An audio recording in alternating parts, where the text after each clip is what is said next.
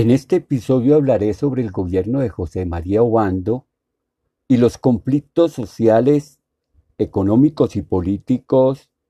a través de los cuales se irá posesionando el Partido Liberal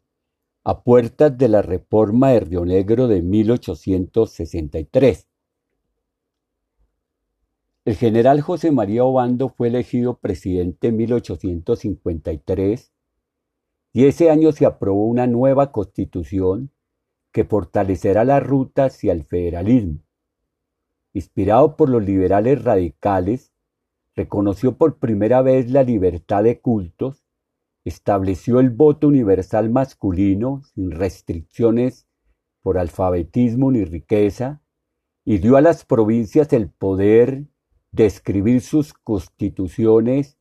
y elegir a sus gobernadores. La provincia de Vélez concedió el voto a la mujer, aunque la norma fue derogada por la Corte Suprema porque violaba el orden nacional. Un siglo tendrá que esperar esta decisión para hacerse efectiva en el gobierno del general Gustavo Rojas Pinilla, volver a darle el voto a la mujer. En el desarrollo de los principios federalistas de esta Constitución, se crearon en 1856 los estados soberanos de Panamá y Antioquia, y en 1857 los de Santander, Cundinamarca, Boyacá, Bolívar, Magdalena, Cauca y Santander, que expidieron también sus constituciones. Obando no compartió los esfuerzos de los liberales por debilitar el poder presidencial y establecer un federalismo extremo, ni sus esfuerzos por reducir el ejército, ni sus discursos a favor del socialismo y contra los ricos. De esa época queda viva la tendencia hacia el presidencialismo, el fortalecimiento de las fuerzas militares y una nula actitud para enfrentar a las élites económicas y políticas. Con el presidente y los liberales gólgotas enfrentados y en medio de peleas callejeras entre artesanos y jóvenes políticos liberales, el intento de someter a juicio el ex jefe del ejército, José María Melo, por el homicidio de un soldado, provocó el 17 de abril de 1854 un golpe militar que buscaba ante todo la defensa del ejército y de la autoridad del gobierno central y que el presidente, descontento con las reformas constitucionales, no enfrentó con decisión. El general Mero asume entonces el gobierno y buscando respaldar el respaldo popular se declara favorable a los artesanos enfrentados a los liberales librecambistas. La contraposición entre el pueblo de artesanos y los cachacos ilustrados, ilustrados promovida por los golpistas, así como la violencia, la represión ordenada a fines del año por los legalistas triunfadores,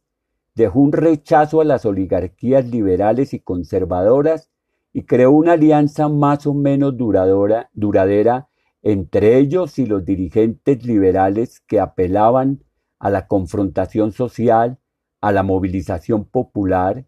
y creó un vínculo entre la defensa del modo de vida artesanal y las formas de rebelión y protesta.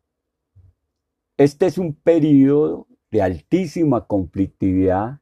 en el que la lucha por la defensa de los ejidos en Cali los movimientos religiosos populares de la costa, la red de indicaciones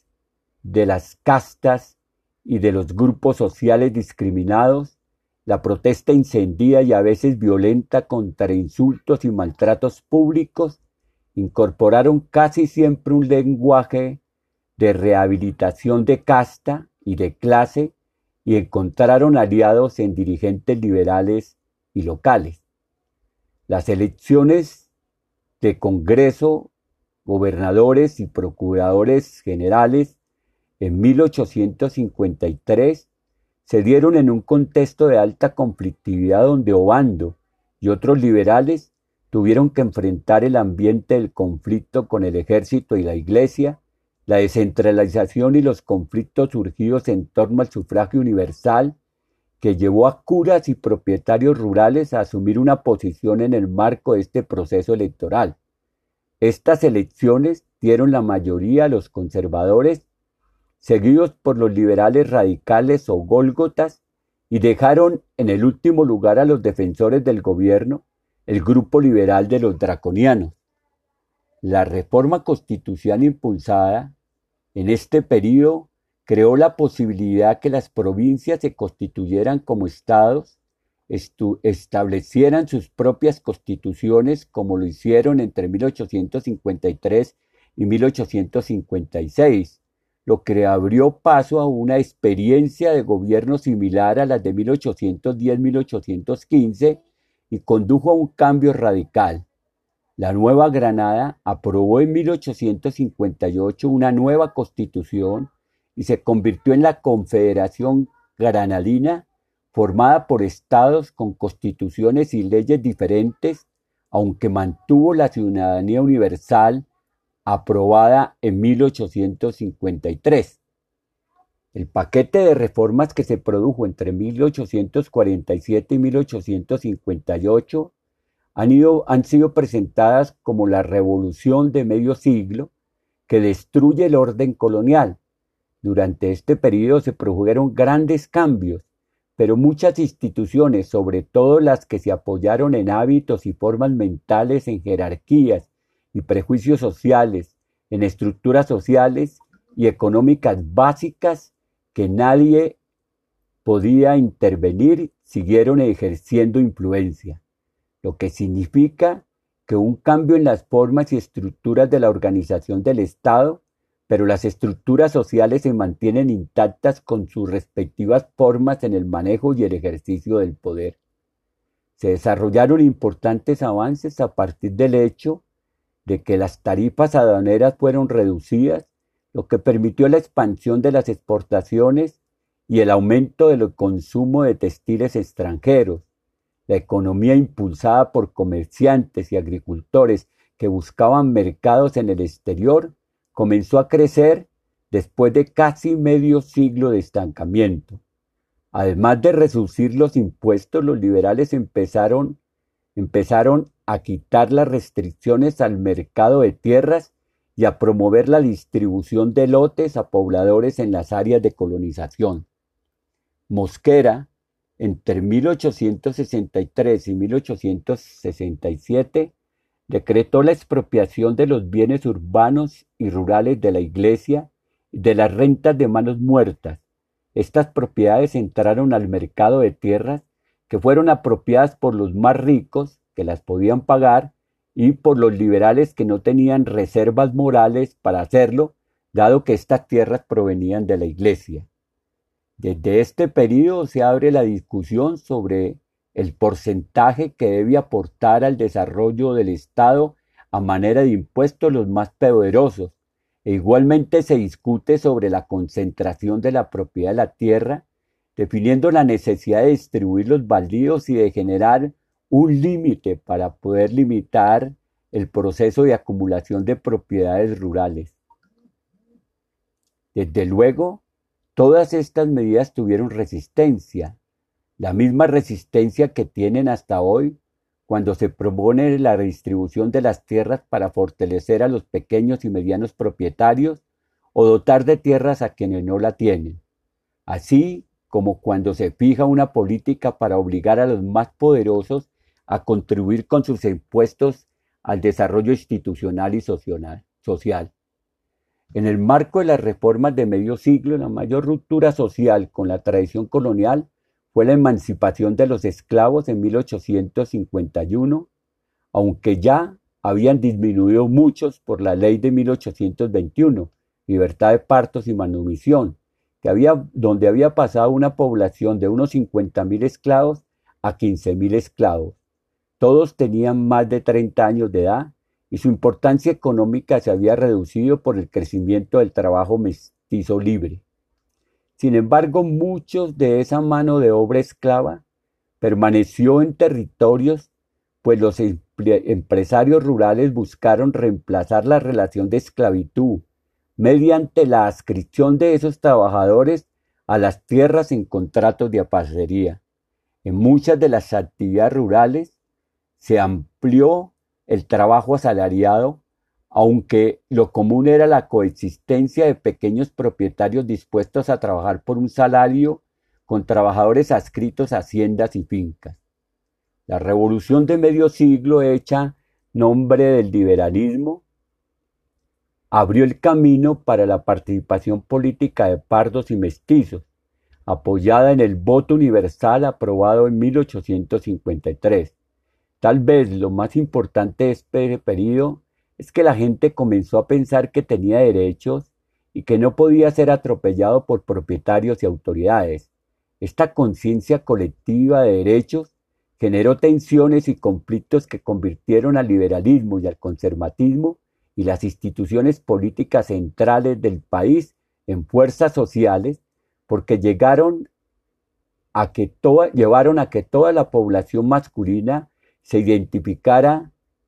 con los ideales opuestos de progreso.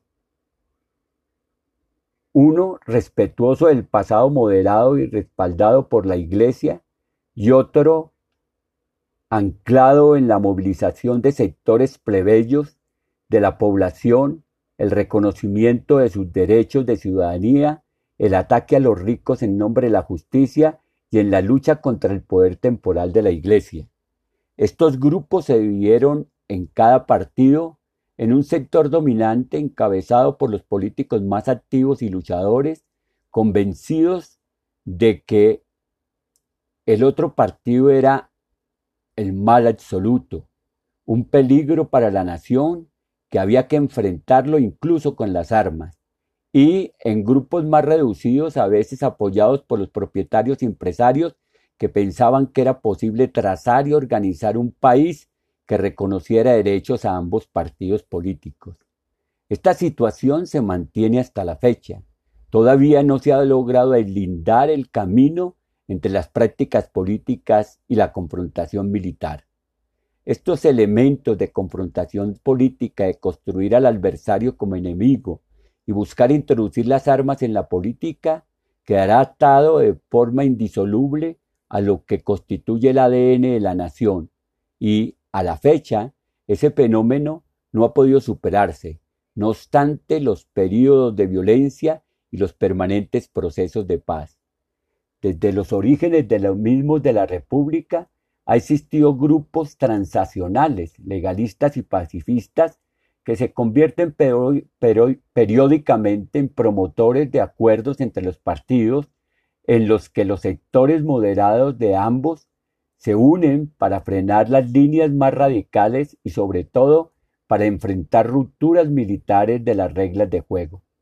En 1854, Liberales civilistas y conservadores se unieron contra el golpe militar de José María Melo.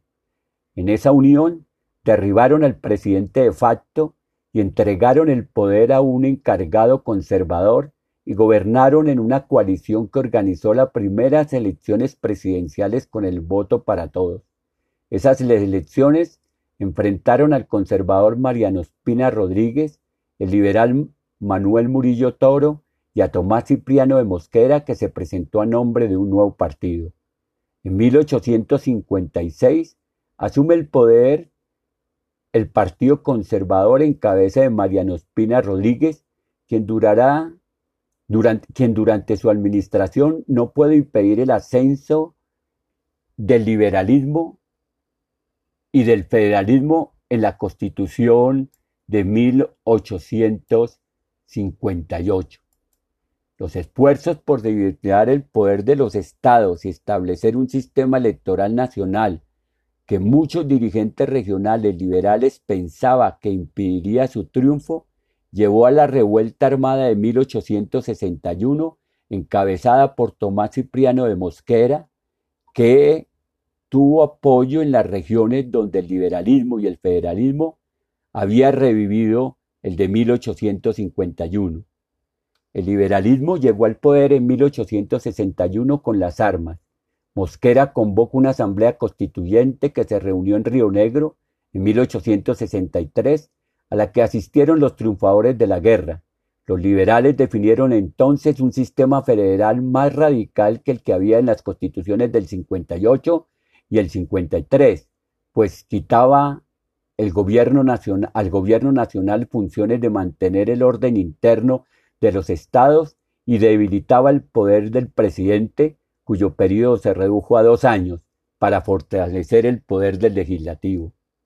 El liberalismo, que formuló la Constitución de 1863, continúa manejando el utilitarismo del sistema educativo laico, busca convertir al maestro en vez del cura en un educador del pueblo, mantiene el matrimonio civil y el divorcio, garantiza la libertad de cultos y la separación de la Iglesia y el Estado, además de todos los principios liberales que garantizan la libertad y la propiedad.